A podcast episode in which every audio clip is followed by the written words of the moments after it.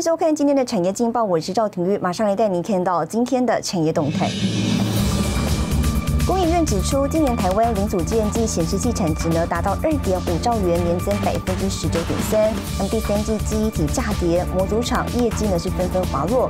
而台积电到高雄房仲表示了，房产效应呢胜过竹科、中科与南科，而不让社群平台成为避税天堂，在 Facebook 或 Line 平台卖东西呢，明年要纳管。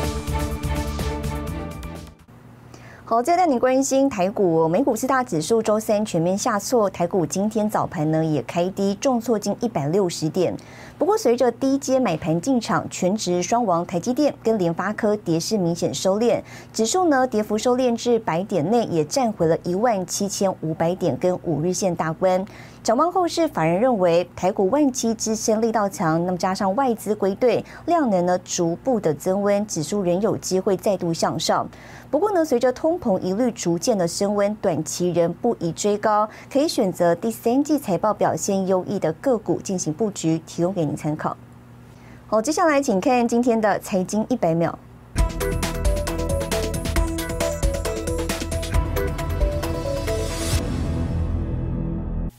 台积电十号公布十月合并营收约一千三百四十五点三亿元，下探近三个月低点，并较九月历史高点下滑了百分之十一点九。虽然仍是历年同期最佳，但月减幅度是本土晶圆代工厂与瓶盖指标股当中最大。工研院产科国际所十一号预估，明年显示面板和被动元件平均单价可能下滑。明年台湾电子零组件产业产值力拼持平，或可能小幅衰退。美国十月通货膨胀率达到了百分之六点二，是三十年来新高。供应短缺和强劲的消费需求继续推高物价。受惠海转空激增，台湾飞美国航空运价走高，航空双雄十月营收创新高，华航、长荣航十一号股价双双冲高。华航盘中创十一年新高，长荣航盘中创二零一一年七月中以来新高。新唐亚太电视整理报道。台湾科技大厂红海投入电动车态度积极。周三呢，美国电动卡车新创公司宣布了，已经跟红海结盟，红海将砸下超过六十四亿新台币买下该公司在俄亥俄州的厂房，而明年红海呢将在美国生产第一台纯电动卡车。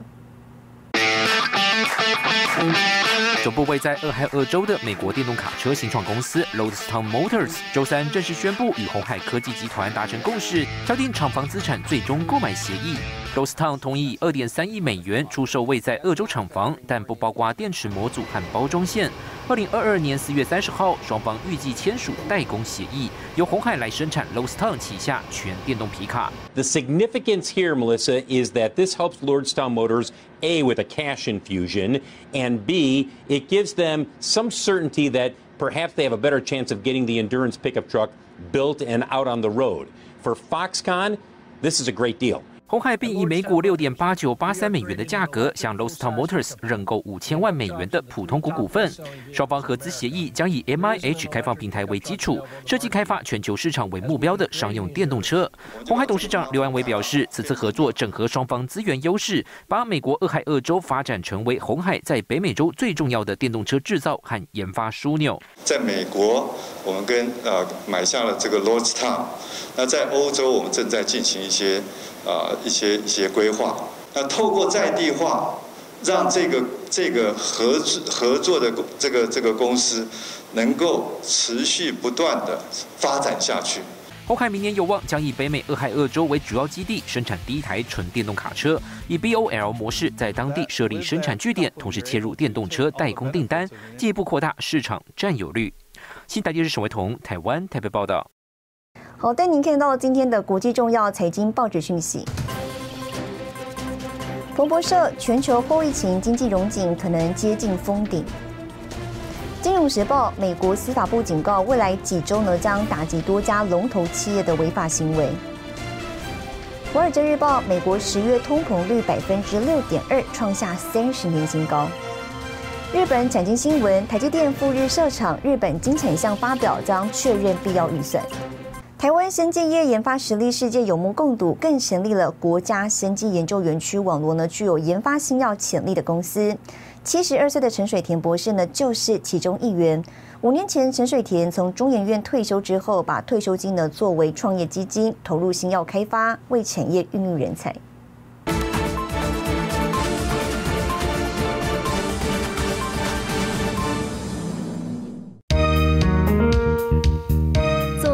南港的国家生技研究园区是全台首座跨部会整合园区，以新药研发为主，并配合国家发展生技医药产业，特别设立创福育成中心，首批进驻业者通过严格审查，在百名厂商中脱颖而出。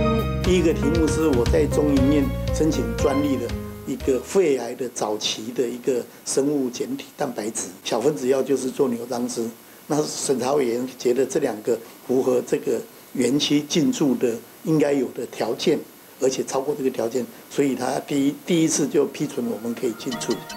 带领这家生技公司是七十二岁的董事长陈水田，台大生化所博士，前中研院生化所研究员暨总务长。陈水田拥有三十七年的研究基础及多项研究成果，既转给多家上市柜生技公司，协助台湾生技产业发展。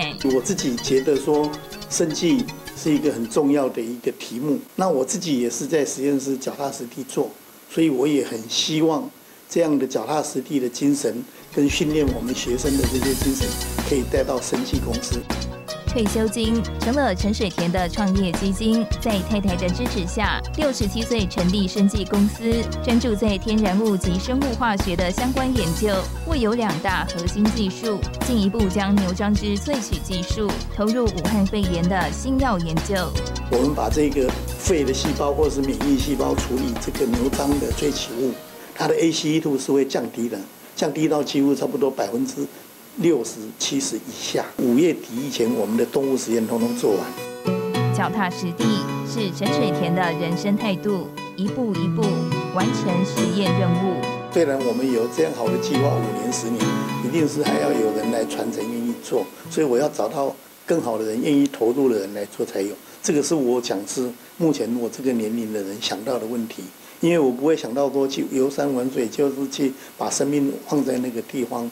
是还有一点点使命，会有这般感触，或许跟陈水田的成长经历有关。家中世代务农，陈水田高中和大学都读夜间部，总共读了十年。高中时，陈水田到台大化学系打工，没想到因此跟化学结下不解之缘。小学要读多读一年，初中没毕业，那现在可以当教授，又可以当研究员，我觉得是很满足的啦。